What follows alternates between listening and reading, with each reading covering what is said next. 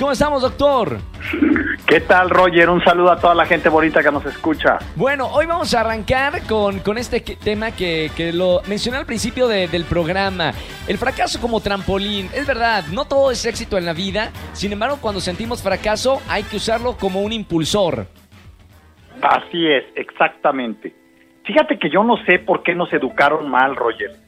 La ¿Por qué? gente y en general nos han enseñado que el fracaso es penoso, que debes de ocultarlo, que debes de inclusive fingir que no fracasaste. Eh, No Claro. sé a qué se deba, pero es una especie como de minusvaloración, como si la gente mensa fuera la que fracasara, cuando es Exacto. exactamente al revés. Claro, de, de hecho se dice, doctor, que las personas exitosas son las que más intentan y las que más fracasan. Así es. Entonces yo no he acabado de entender por qué nuestra cultura es una cultura, fíjate de algo, de un éxito momentáneo superficial. Claro, claro. Y se nos olvida que el fracaso, fíjate, es momentáneo y superficial, igual que el éxito. Entonces, ¿qué sucede aquí? Sucede un fenómeno interesante. El fenómeno interesante es, cuando tú fracasas, tu cabeza, tu corazón, tiene que tener estos dos principios, que es momentáneo y fíjate, superficial o exterior. Eso nos da la fortaleza para tomarlo como trampolín. Entonces, tú dices, soy un fracasado aún. Claro, Tengo el éxito momentáneamente. Sí. Me está yendo bien hasta ahora. En términos de fracaso, soy un fracasado hasta este momento. Esta parte final, esta palabra final después del fracaso es la que nos permite usar el fracaso como trampolín.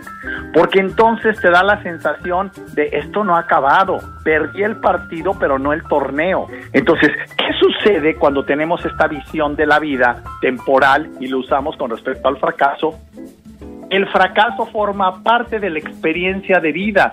Cuando tú llegas al éxito, la gente ve solo el éxito, no ve todo lo que fracasaste. Entonces, Claro. cuando se intenta un negocio, en ocasiones, por ejemplo, tú sabes que tenemos una cadena de restaurantes. Varios de nuestros restaurantes han fracasado, Roger. Y la gente solo ve, ah, en este están teniendo éxito. A ver, espérate.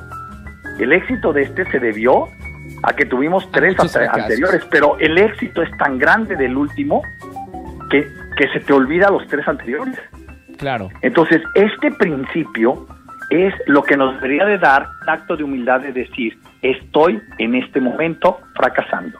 Y de ahí se saca el amor propio. Los invito a, seguir al Dr. Roch en sus redes sociales porque está bueno, a, veces eh, venimos programados con, con cierta información que cuando escuchamos eh, al Dr. Roch o, alguien nos dice algunas palabras, reprogramamos el cerebro para pensar de otra manera.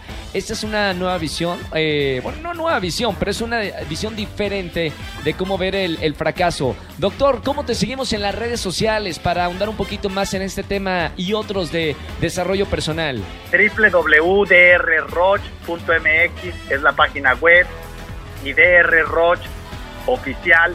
Estamos en Spotify, en Instagram, TikTok, YouTube, Facebook, etcétera.